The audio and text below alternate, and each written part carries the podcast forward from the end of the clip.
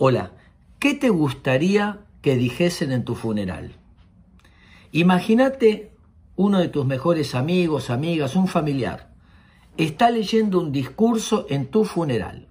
¿Qué te gustaría que diga de vos, de tus logros, de tus acciones? Escribilo. Ese discurso, eso que te gustaría que digan de vos, es nuestro yo ideal nos puede ayudar este ejercicio a ver cuál es nuestro yo ideal y sobre ese objetivo y yo ideal poder pensar a qué distancia estoy de esos objetivos.